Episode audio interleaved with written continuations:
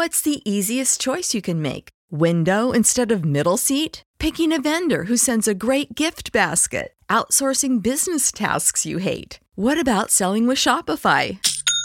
Whether you're selling a little or a lot, Shopify helps you do your thing, however you cha-ching. Shopify is the global commerce platform that helps you sell at every stage of your business. From the launch your online shop stage to the first real life store stage, all the way to the did we just hit a million orders stage. Shopify's there to help you grow. Whether you're selling scented soap or offering outdoor outfits, Shopify helps you sell. Wherever and whatever you're selling, Shopify's got you covered. Sign up for a $1 per month trial period at shopify.com slash try. Go to shopify.com slash try now to grow your business, no matter what stage you're in. Shopify.com slash try.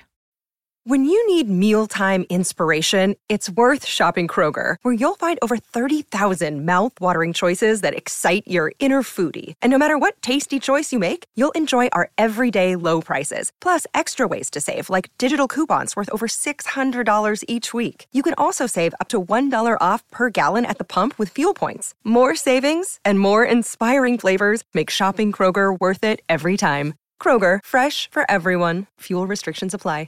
Не знаю, может, у меня какая-то защитная реакция была, типа, а чем ты занимаешься? Ну, то есть она все время там слушала «Эхо Москвы», я смотрела YouTube. И я думаю, чем «Эхо Москвы» лучше YouTube, что я смотрю YouTube. Ты смотришь свои видео, я смотрю свои видео.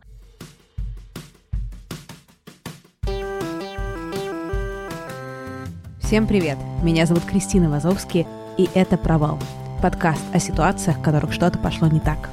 У меня есть супер новости. Наверное, вы слышали или знаете, ну или сейчас вы знаете, что у нас есть студия Толк, которая помогает запускать э, подкасты для брендов. И теперь у нас кроме студии, появился и лейбл talk.label, который объединяет перспективные и топовые русскоязычные подкасты, координирует их партнерство с брендами и продвижение в медиа. И в нашей семье сейчас, помимо наших собственных подкастов, еще три дружественных. «Искусство для пацанчиков», «Не сна» и «Чай с психологом». В общем, это супер новости, и я очень-очень рада, что наша семья расширяется. И если вы хотите запартнериться с нами, придумать какие-нибудь спецпроекты и покупать рекламу, пишите нам на почту info собачка talktalk.me, продублирую ее и ссылку на наш сайт в описании. Итак, давайте к подкасту.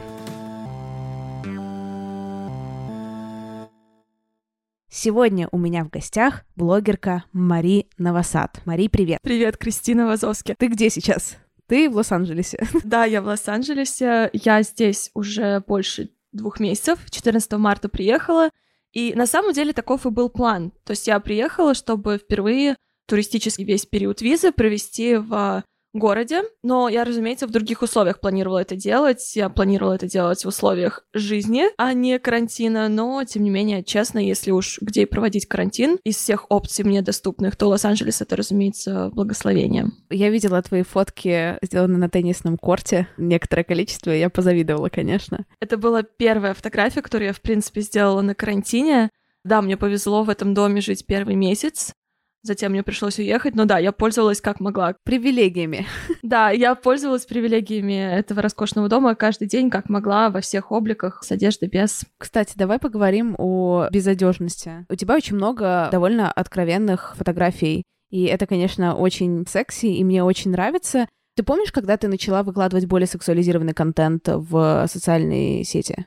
Я на днях смотрела всю свою ленту, и я заметила, что все равно что-то да проявлялось чуть раньше, фотографии в белье. То есть я помню первую фотографию в белье, может быть, года 3-4 назад выставила, и тогда я была в белье, но в пижаме, и тогда для людей это был взрыв. Я понимаю, почему. У людей всегда очень много эмоций.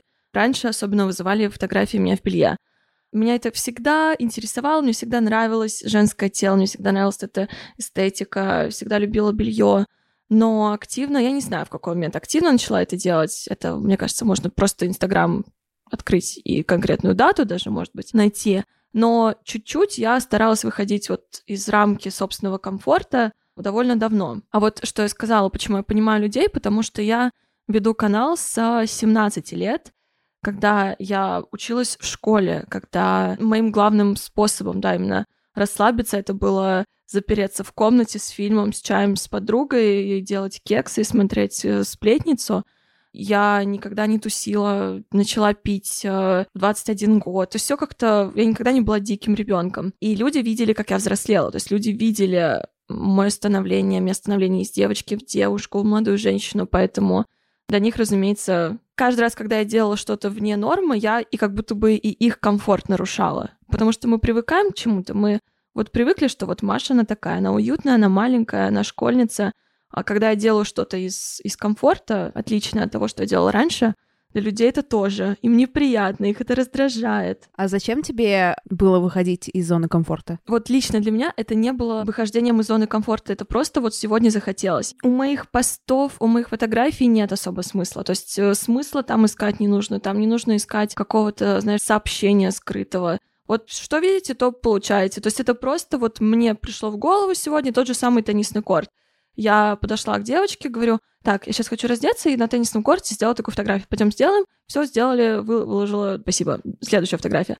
Меня часто спрашивают даже другой вопрос, не который ты задала, а вопрос, что как ты переборола себя, как ты вот эту смелость нашла я всегда говорю, что для меня это не смелость, для меня это просто... Мне не требуется какой-то работы над собой лишними, не нужно себя перед зеркалом стать и говорить, ты классная, давай выложи эту фотографию. Все равно, что люди думают. То есть я просто это делаю. Я просто много думаю про сексуализацию, про сексуальность и про женскость в контексте «О, Господи, себя». И я думаю, что если в каком-то идеальном мире воображаемом я бы гораздо больше заигрывала бы с сексуальностью, гораздо бы больше выкладывала какого-то именно сексуализированного контента, более смелого. И это какой-то такой мир, о котором я мечтаю. То есть тебе бы хотелось это делать? Даже, знаешь, мне не то чтобы хотелось это делать, мне просто кажется, телесность настолько естественной и нормальной, я как будто бы сверяю сейчас на мир, на остальной, чтобы не пугать окружающие и себя, как бы себе не вредить своим каким-то слишком к этому спокойным отношениям. Когда я вижу твои фотографии, я не вижу в них, как Кристина, никакой провокации или ничего удивительного, да, но я имею в виду в каком-то таком смысле типа, господи, но как она решилась? Мне кажется, это очень красиво и очень круто, и, может быть, очень горячо, классно снято, но при этом поскольку я живу в мире, где эта эмоция у людей есть, и про нее сложно забыть, что она есть, мне приходится себя саму в эту реальность возвращать, в которой я живу, и на эту реальность отстраиваться, в том числе, чтобы это не мешало моей работе, моим контрактам и так далее и тому подобное. Я тебя прекрасно понимаю, и я думаю, ты э, все делаешь правильно, что ты задумываешься, что ты смотришь на свой контент не только своими глазами, не только, знаешь, вот так отчасти наивно, что никто не посмотрит на это так, как не смотрю на это я. То есть, грубо говоря, что выставляю там красивое тело, все, разумеется, будут смотреть на это просто как на красивое тело, а не грубо говоря, дрочить на это. Да пусть дрочат. Нет, в этом плане, как бы я прекрасно понимаю, что выставляя такие фотографии, я уже не могу контролировать, как это люди будут поглощать этот контент. Да и мне особо, меня это не касается. Что хотите, то и делайте. Я никогда не отправляю в личные переписки то, с чем не была бы готова столкнуться в интернете грубо говоря. Касательно контрактов, ты просто очень, опять же, умно точно подметила касательно какого-то твоего публичного образа, потому что когда я... Первые полгода, я бы сказала, введения секса в свой контент, первые полгода были очень сложные для меня психологически. Потому что, во-первых, для меня это было что-то новое. Это была та тема, о которой я особо не говорила, о которой я в жизни тоже особо не говорила. То есть причины, почему я начала говорить о сексе, было то, что мне не хватало как раз этих разговоров в жизни. То есть мне не хватало таких разговоров, разговоров с подругами. Потому что, опять же, так странно сейчас уже звучит, но год назад все равно я видела, что даже подруги с подругами стеснялись говорить о сексе, о каких-то трюках, каких-то позах. А сейчас это уже настолько входит в норму, тогда нет. И поэтому я начала вести и канал Телеграм об этом, и больше видео снимать. И, во-первых, психологически было сложно, потому что комментарии были ужасные. Полувысмеющие меня, полу просто осуждающие. То есть такие комментарии, которые я раньше не получала. И э, к ним нужно было привыкать, но я знала, что сначала это шокирует тебя, затем это становится нормой. То есть я знала, что мне просто нужно продолжать это делать, и люди привыкнут. Но некоторые контракты закончились. Чуть ли не мой самый старый контракт с а, брендом, с которым я работала очень долго. Он не был возобновлен. Это даже не политика бренда. То есть я прекрасно знаю, что будет американский рынок, будь это американский офис этого бренда, мы бы продолжили. Меня бы приняли, меня бы поддержали, потому что в Америке секс-позитив, секс-разговоры — это здесь, опять же, норма.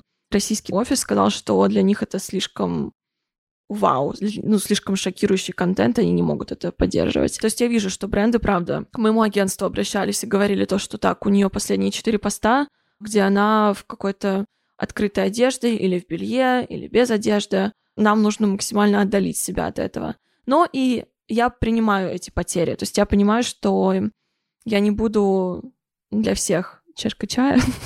я не, не буду всем э, угождать, я не буду во вкусе каждого человека. Лучше я буду делать, что делаю, и находить новых клиентов, которые будут меня принимать. Прекрасно понимаю твои предостережения, что выстроив какой-то бренд на одном имидже, ты рискуешь многим, если ты просто захочешь фотографию себя голой выложить. Да, мне кажется, просто проблема в том, что это очень крутая запоминающаяся картинка, и ассоциация очень яркая и сильная. Это может работать как позитивно, но в каких-то российских реалиях, где к сексуальности отношения очень осторожные, у меня есть подкаст про секс, и за, за него мне прилетает, что пиздец просто. От кого? Ну, от слушателей. Прям бомбит всем очень от темы секса. Это, конечно, сложно не видеть. Это очень странно, потому что у тебя отдельный подкаст на эту тему. То есть, казалось бы, если ты приходишь на подкаст, в котором секс — это часть названия. Ну, ты, грубо говоря, знаешь, на что ты подписываешься. Это просто одно дело, я понимаю, что когда я на людей в своем канале просто лайфстайл-блог начала о сексе говорить, и для них это было просто неожиданно. Но когда ты приходишь на подкаст о сексе, и ты удивляешься, я просто не знаю, какого рода негатив приходит тебе. Не просто за то, что я тему секса понимаю, но за токсичность, за какие-то взгляды мои неочевидные. Ну вот за то, что женщина, не знаю, вообще о сексе может говорить, им заниматься, видимо, частично.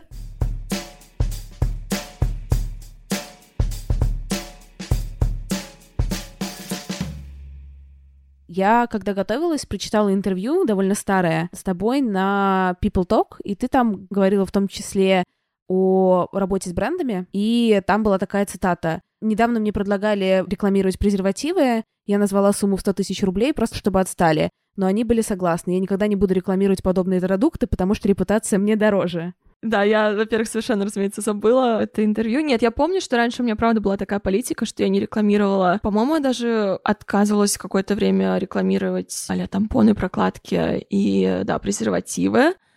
Я точно помню, скорее всего, лет 19, ну, то есть даже опуская тот факт, что я была девственницей, и мне, грубо говоря, даже по своему опыту нечего было сказать, мне кажется, просто это было для того времени тоже такое это было максимально непопулярно брать такую рекламу. Она, правда, казалась а, очень такой шок-контент, когда ты рекламировал презервативы. Сейчас это, опять же, сейчас я презервативы и мечтаю, чтобы ко мне пришли. Для меня это уже продукт номер один. Да мне даже, на самом деле, не интересно, почему, потому что почему, может быть, понятно. А мне здесь интересно, как тебе сталкиваться, когда ты видишь какие-то воспоминания о себе, скажем так, какой-то public presence, потому что у тебя public presence очень давно уже, то есть можно прочитать про тебя, посмотреть с тобой видео, какие-то интервью, которые при этом вообще не совпадают с тем посылом, с тем человеком, который ты сейчас. Какие ты чувства испытываешь, когда ты встречаешься с собой пятилетней давности?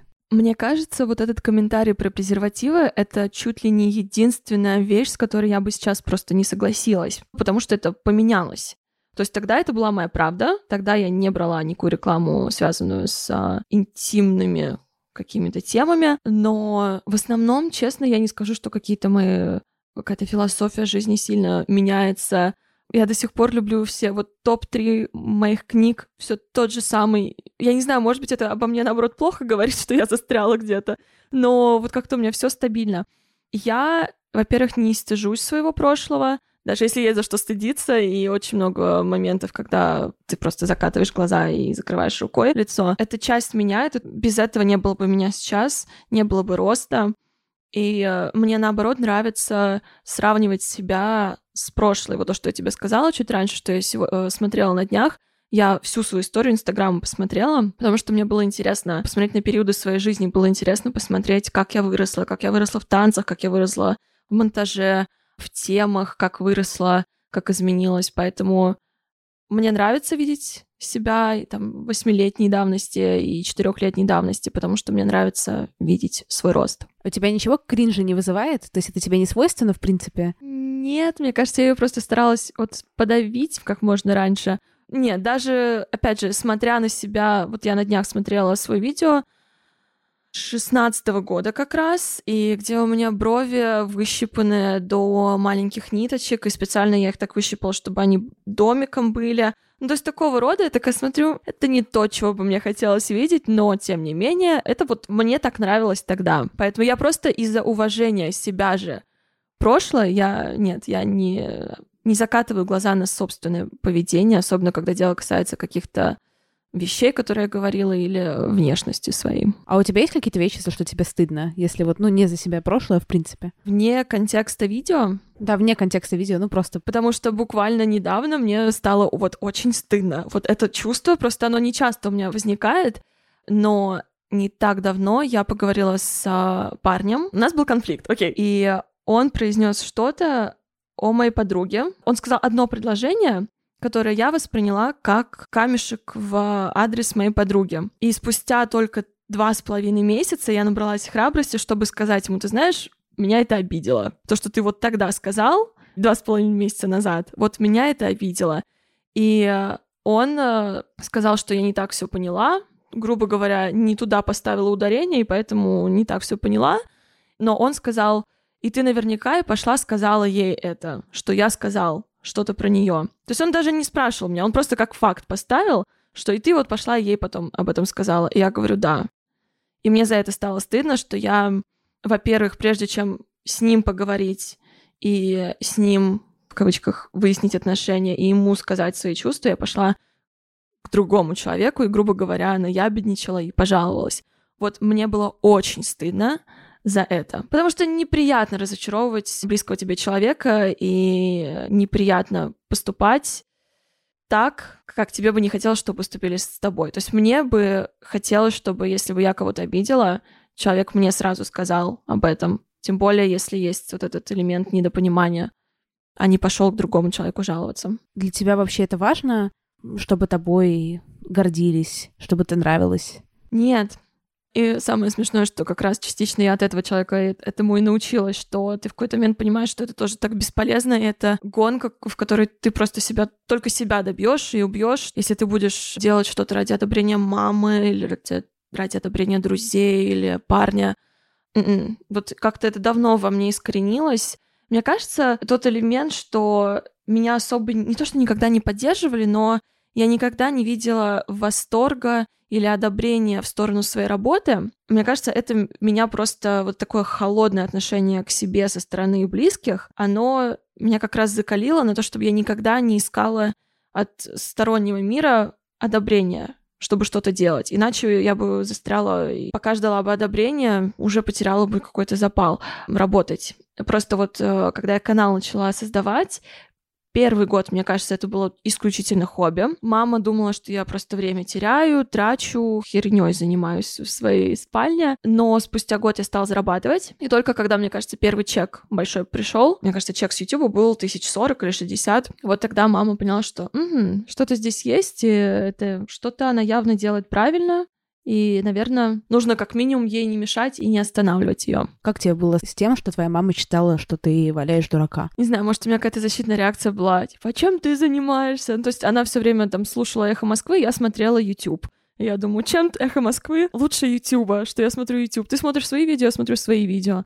Что касается еще с мамой, чувство, которому я очень долго училась, это было терпение, поэтому все, что какую-то фрустрацию вызывало по отношению к маме и от мамы, я просто старалась максимально это так. Вдох-выдох, терпение, все будет хорошо. Какие у вас сейчас с ней отношения? Прекрасные. У нас э, это то, над чем я работала как раз дольше всего. Когда я только-только начала писать книгу в 20, 21, по-моему, год, и тоже я маме сказала, мам, я пишу книгу, и она сказала, ну, посмотрим. Вот это была ее реакция на то, что я стала писать книгу. И опять же, я такая, ну, ладно, мамина реакция. То есть я привыкла к тому, что вот у мамы такая реакция. И опять же, возможно, для меня это и лучше, что нет какой-то излишней поддержки, излишнего ликования, но при этом нет гнобежки какой-то нет. В общем, с мамой, во-первых, мне нужно было себя научить, натренировать, чтобы быть очень терпеливой к маминым словам, к маминым комментариям, научиться не включать вот эту защитную реакцию. То есть если мама мне звонит и говорит, что вот эта съемка была там, пошловатой, вот здесь вот эти позы были, мне кажется, они неправильный месседж дают.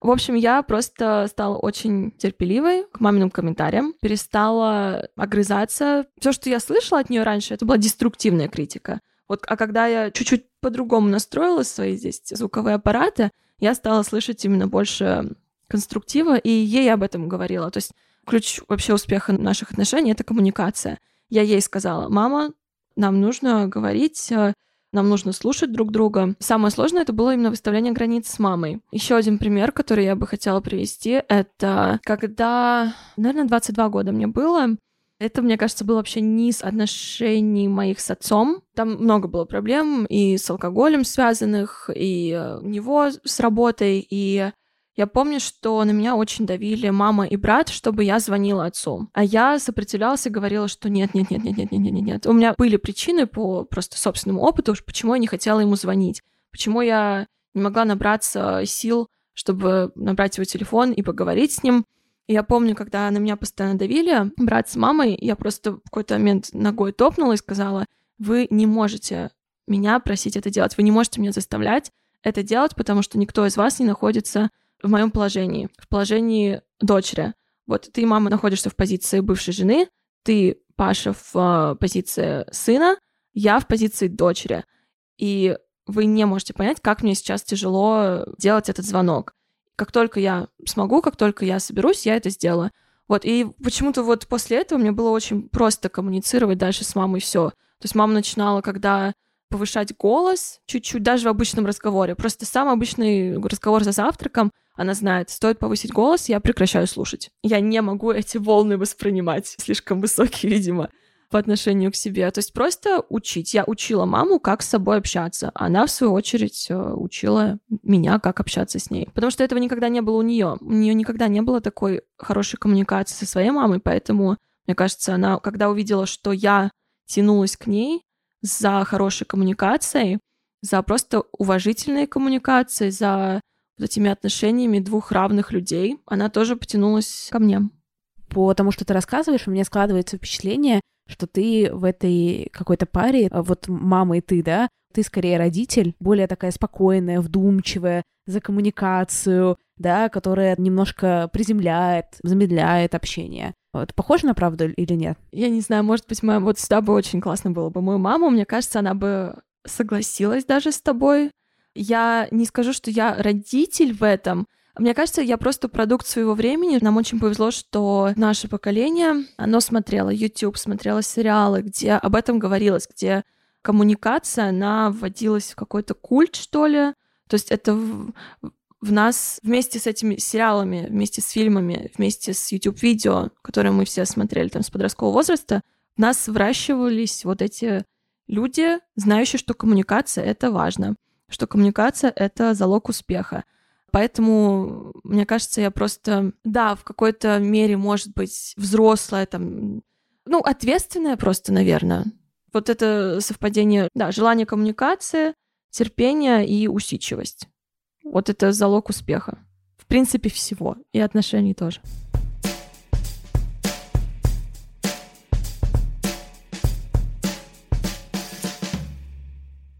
Какие у тебя были провалы, Маш? Даже если брать вот то, что я рассказала историю с этим парнем, с одной стороны, я считаю, это был, да, дикий провал, что я так себя повела. С другой стороны, это был урок, и теперь я так не делаю, и это дало мне вот этой смелости э, говорить сразу, все свои чувства сразу человеку высказывать, никогда не держать в себе ничего. Но началось как провал. То есть э, негативное, из-за которого все равно я нашла позитивное.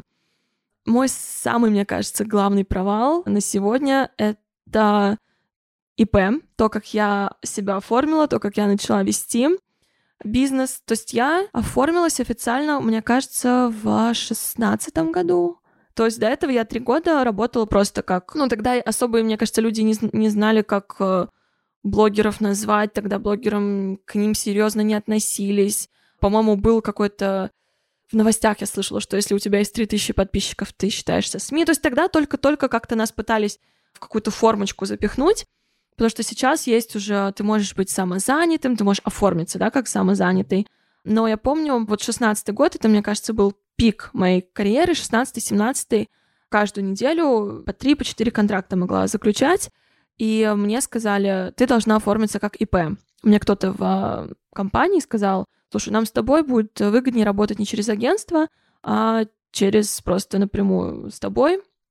Вот, и я пошла, то есть мне сказали, оформилась, ничего не знаю, никакого бухгалтера у меня не было. Я все на какой-то сайт заходила, думала, что я платила налоги. Спойлер, все было чуть-чуть по-другому. Я не знаю, за что я платила. Видимо, какие-то там сборы или что-то. Но я вот просто все, я очень несерьезно к этому отнеслась к налогам, к налогообложению. Я причем помню, что меня спрашивали, вы хотите на упрощенную систему перейти сразу, то есть платить 6%?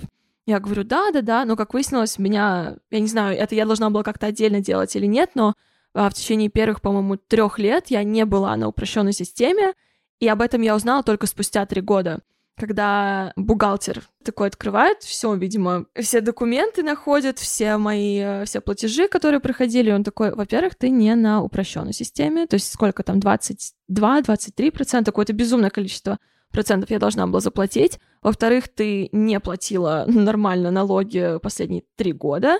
Тебе нужно все это тоже заплатить и еще куча штрафов. И в итоге, внимание, только в апреле этого года я выплатила вот просто гигантский гигантский штраф, то есть там было около двух или там двух с половиной миллионов вот этих просроченных всех налогов. Это был пиздец. Ты даже не представляешь, как мне было обидно.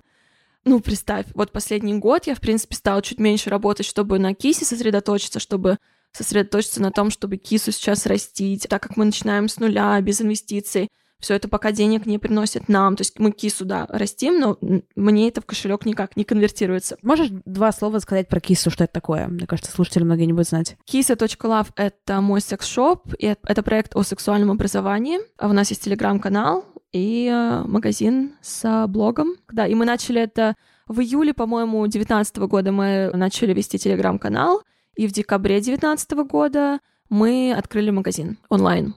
Ну, в общем, это было вообще вот эти 2,5 миллиона штрафов, было вообще не вовремя. Было очень не вовремя, и это было очень обидно, потому что приходит, допустим, чек на, не знаю, там 350 тысяч, за какой-то проект, над которым я долго работала, и я понимаю, что я не могу ни рублем насладиться. То есть я разделяю эти деньги на содержание офиса, содержание команды, на закупку новых товаров, а еще нужно все равно большую часть на налоги отдать, чтобы максимально быстро закрыть эту задолженность. И себе не остается ничего. Вот. Но, знаешь, из-за того, что я ничего не могла на себя тратить, это как раз мне вот это ввело осознание, что тебе на самом деле очень-то мало и нужно для жизни. Очень карантин тоже с этим помог. Я думаю, у многих людей сейчас осознание, когда ты сидишь в доме своем, и ты понимаешь, сколько, блин, у тебя вещей. И ты понимаешь, что вот 70% хочется просто выкинуть, и тебе будет так же прекрасно, если не лучше. Ты сказал, что вот на себя ничего не потратить, а жизнь-то в Лос-Анджелесе дорогая? Это да, наверное, лукавство, потому что все равно я путешествовала, то есть если мне нужно было там по работе или где-то, мне всегда нужно было, вот моя предыдущая глава моей жизни, а, я в мае, по-моему, 19 года я выехала из своей квартиры в Москве и решила просто пожить между Лос-Анджелесом, Москвой и Лондоном. То есть как бы я не тратила на одну квартиру. У меня аренда тогда была типа 105 тысяч в месяц в Москве. Я просто, грубо говоря, эти деньги разделяла на вот Лондон, Москву, когда приезжала в Москву и Лос-Анджелес, но иногда в Лос-Анджелесе я могла остановиться у кого-то, иногда в Лондоне я практически всегда живу у своей подруги. Я стараюсь как-то компенсировать ее какие-то траты, чтобы это не было просто такая нахлебница приехала. Вот, в Москве тоже, ну, в Москве, в принципе, по сравнению с этими двумя городами жилье намного дешевле. Airbnb тоже помогает, что я свой код даю, и он как реферальный работает, то есть мне часто приходит тоже оттуда так по 20, по-моему, долларов накапливается, что я могу, бум, где-нибудь неделю пожить в Москве. Поэтому, да, конечно, я тратила на себя, на базу, на жилье, на еду, на перелеты. Вот, это все, куда я тратила свои деньги. То есть там ни о какой одежде, косметике, все это не шло речи, но опять же нужно сказать, что мне очень повезло, что я нахожусь в таком положении, когда я могу написать бренду и сказать, о, давайте мы сделаем съемку, и они пришлют одежду. Смотри, а ты упомянула, что пик твоей карьеры был в 2016-2017 годах. А как тебе с тем, что пик карьеры прошел три года назад? Это нормально. Нужно понимать, что вот он начался, этот пик, когда я стала снимать видео каждый день. Я уехала в Америку. Я с, наверное, второго или третьего дня жизни в Америке, то есть я уехала по обмену в колледж, то есть это полгода сейчас вот у меня будет в Америке. Я очень боялась, что обо мне забудут, и я со страха начала снимать видео каждый день. И э, не остановилась еще практически до конца года того, то есть где-то 10 месяцев я снимала видео каждый день. Это было очень много работы, это было не очень много сна, это было практически полное отсутствие какой-то социальной жизни, если она не была связана с YouTube. То есть если это мероприятие, где я могу снять, или мероприятие, которое мне даст связи для дальнейшей работы. А так больше особо социальной жизни не было. Просто этот пик пришелся потому, что я очень много работала, потому что я каждый день снимала видео, потому что у меня была очень новая, интересная жизнь. Я была в колледже, каждый день со мной что-то происходило. Я была такой и пацанкой, с одной стороны, что я была со скейтом все время, с дроном, с рюкзаком все время на ходу, бегала куда-то вот из Бруклина в Манхэттен. Я на очень широкую аудиторию распространилась, что во мне был и вот этот и ниша видео про макияж, и ниша видео про путешествия, и вот эта персона, за которой было интересно смотреть. Потом все пошло на спад, когда я, во-первых, перестала снимать видео каждый день, и когда больше не было вот этого разнообразия в жизни в колледже в Нью-Йорке. Поэтому все очень логично, что все пошло не то, что даже на спад, просто такое все успокоилось. Я не придаю этому значения. Я, опять же, ценю то время, я им насладилась. Я им насладилась тогда, когда им нужно было насладиться, там, в 21-22 года. Сейчас я более уже иду другим путем я больше работаю, у меня больше проектов, э, на каждый нужно отдаваться, и поэтому я не могу больше быть на своем пике на YouTube.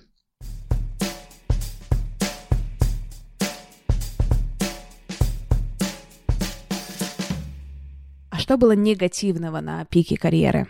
Вот то, что сказал про популярность, это правда, это классное чувство. Не знаю, кто мне может сказать, что популярности, быть узнаваемым, это неприятно. У этого очень много как раз негативных а, ответвлений дальше, но это приятно, когда тебя знают. И э, негативного было не очень много, особенно если сравнивать с другими блогерами. Просто у меня, во-первых, довольно взрослая аудитория для YouTube, то есть у меня очень мало вот меньше 18 лет, у меня очень на третьем месте по процентам, то есть у меня сначала 18-24, затем до 35 и затем уже до 18. Просто очень часто эта аудитория очень молодая, может настолько привязаться к тебе, к ютуберу, к твоей персоне, что у них не будет границы вот этого личного пространства. И я очень много историй слышала, как находили адреса людей, приходили к ним домой, выслеживали, ходили, преследовали. Такого блага у меня особо не было, но у меня было такое, что приходили ко мне в дом, где я жила. Вот моя первая квартира в Петербурге. Это старое здание. И я не знала, что балкон, узор, внимание, узор на балконе в моем здании был уникальным, ну, как и все старые здания в Петербурге. Настолько уникальным, что его можно было за просто три секунды вычислить. И поэтому, да, люди знали, на каком этаже я жила. И э, я не один раз получила просто открытки или письма просто в свой почтовый ящик. И это может звучать так очень безобидно, кому кто-то может подумать, о, ну приятно, это неприятно, это страшно, когда тебе 22 года, ты одна живешь а, в, в этой большой квартире в центре Петербурга, где ты просто как на ладошке, там не очень много было штор, то есть даже если я все закрою, все равно под какими-то... Меня можно было увидеть с улицы, и эм, я себя чувствовала не в безопасности порой. То есть, если у меня вырубало эти пробки, было несколько раз, когда я настолько боялась выйти э, на лестничную площадку, чтобы просто повернуть, что нужно. Я звонила своему брату, который был в часе езды от меня, просила его приехать, потому что мне было тупо страшно выйти на лестничную площадку, потому что я не знала. Там темно, я не могу включить свет на лестничной площадке. Я не знала, что там меня ждет. Сто из ста случаев меня ничего не было, там просто вылетели пробки, но мне было страшно. Также я не любила, и мне кажется, я до сих пор э, немного дергана из-за этого, я не любила, когда ко мне подбегали, особенно со спины. То есть э, это нормально, когда к тебе подходят, когда с тобой разговаривают. Более того, я, наверное, даже это предпочту тому, когда люди просто смотрят на тебя, потому что всегда ты чувствуешь, когда тебя узнали. Меняется энергия, меняется вибрация, что-то меняется в комнате, когда тебя узнают. И э, если у вас есть большая аудитория, думаю, ну, мне кажется, это люди с этим могут себя то есть мне скорее самой становится неловко, когда я вижу, что люди пытаются как-то очень невзначай. Ой, господи, невзначай, когда люди снимают, это, это отдельная категория. Не делайте так. Но когда, да, люди начинают говорить обо мне, стараясь при этом выглядеть очень так ненавязчиво, незаметно. Общем, я за то, чтобы подходили. Если вы хотите сказать привет, пожалуйста, я с большим удовольствием скажу вам привет в ответ. Но когда я не любила, когда подбегали особенно сзади, потому что неважно, ты там десятилетний ребенок или сорокалетний мужик, когда к тебе сзади подбегают, это страшно, это пугает. Ну, у тебя первая реакция — опасность. И более того, у меня были две куртки, которые я носила больше всего, и они были очень уникальные. То есть э, один был винтажный бомбер, фиолетово-желтый, а вторая была куртка, которую я полностью сама вышивками обшила. Соответственно, у меня со спины как раз было очень легко узнать. Вот, просто по куртке, и очень много людей подбегало сзади. Еще, ну, это такой уже стандартный минус, кстати, через который проходят все люди, неважно, у вас есть аудитория или нет, просто когда у вас есть аудитория, это чаще происходит, когда люди тебе пишут из прошлого, типа со школы, с университета, люди, с которыми ты даже мог не общаться, и они такие, о, я вижу, что у тебя тут все классно, аудитория большая, можешь, пожалуйста, вот прорекламировать мне что-то. То есть тебе просто чаще нужно, тебе быстрее нужно научиться говорить «нет». Грациозно, деликатно — это твой выбор, но да, то, что тебе нужно максимально быстро научиться говорить нет, это факт. Просто потому что постоянно какие-то запросы, которые никакого отношения там, к твоему бренду не имеют, но из-за того, что люди с прошлого считают, что они имеют на тебя право, просто потому что вы знакомы были. Бывало такое, чтобы ты говорила «да», когда хотела сказать «нет»? Конечно, раньше особенно часто такое было. Очень много раз. Тут даже, знаешь, мне кажется, я не могу ни одного конкретного примера найти, именно потому что, во-первых, я довольно быстро научилась говорить «нет», и не только научилась говорить «нет», именно отказываться сразу от чего-то, или в процессе понять, что так, мне это больше не нравится или мне это больше не хочется, и я говорю «нет», но да, конкретного примера у тебя есть какой-то конкретный пример из своей жизни? Ну, я часто, на самом деле, ну, сейчас реже, но я часто, например, меня постоянно просто что-то репостнуть, рассказать о чем-то, если это какие-то близкие, ну или просто приятели, то даже если мне не хочется это делать, то я делаю обычно. Особенно если такие приятели, которые я могу там попытаться как-то слиться, но есть такие приятели, которые не применут 10 раз напомнить, и поэтому легче согласиться, чем, э, в общем, портить отношения, как будто бы. Я просто не люблю конфликты. Хотя, казалось бы, хорошо бы иногда их любить. Я понимаю тебя, и мне тут очень помогла какая-то речь Опры. Я просто вот помню, у меня вот ее голосом запечатался вопрос, почему ты не можешь услышать «нет»? Да, когда ты просто, скажем, людям говоришь «нет, я не могу сделать этот репост», «нет» — это достаточный ответ, «нет» — это целое предложение. Его должно быть достаточно. И когда люди начинают говорить, а почему, а может быть так, а может быть эдак, и вот у меня сразу голос опры, почему ты не можешь услышать «нет»? Ты так легко можешь услышать «да», почему ты не можешь услышать «нет»? Да, например, у меня бывает такое, что я, опять же, могу сказать «да», и мне в моменте это кажется хорошей идеей, или в процессе все еще кажется хорошей идеей, а потом я понимаю, что все, это больше не хорошая идея для меня. И все равно бывает сложно, особенно когда это да, какое-то личное отношение с этим человеком. Все еще сложно. Все равно это ни, никогда неприятно. Это никогда мне еще не дается очень легко сказать я больше не хочу. Особенно, когда люди уже на тебя рассчитывают. Например, просто, чтобы не быть абстрактной. Где-то неделю назад э, мне предложила подруга вместе с еще с друзьями, в общей сложности человек 5-6, что меня уже должно было насторожить, искать вместе дом в Лос-Анджелесе. То есть мне показалась хорошая идея. Я в Лос-Анджелесе все равно пока не буду жить когда ты живешь с другими людьми, у тебя сильно сокращается аренда, и это нормально в Лос-Анджелесе, бла-бла. В общем, мы уже начали поиск квартиры, то есть на меня уже рассчитывают как на одного из э, жителей, то есть э, на мои деньги рассчитывают, на меня рассчитывают. И только вчера вот вечером я поняла, что все, мне это кажется плохой идеей, я не готова ни с кем жить. Во-первых, я никогда не имела соседей, ну, кроме вот своего брата.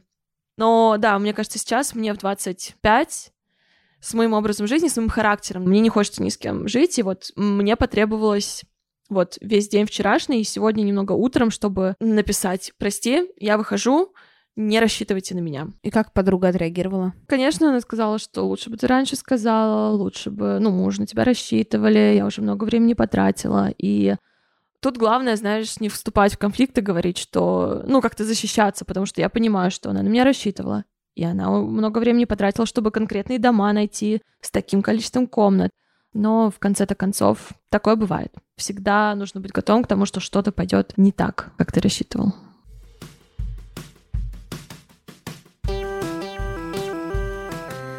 С вами была Кристина Вазовский, и это был «Провал».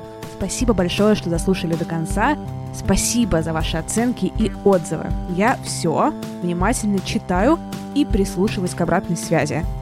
Радуюсь, когда вы тегаете меня в сторис собачка Крис Вазовский и подписывайтесь на канал подкаста «Провал подкаст».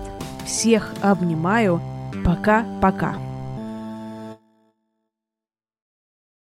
When you need mealtime inspiration, it's worth shopping Kroger, where you'll find over 30,000 mouthwatering choices that excite your inner foodie. And no matter what tasty choice you make, you'll enjoy our everyday low prices, plus extra ways to save, like digital coupons worth over $600 each week. You can also save up to $1 off per gallon at the pump with fuel points. More savings and more inspiring flavors make shopping Kroger worth it every time. Kroger, fresh for everyone. Fuel restrictions apply.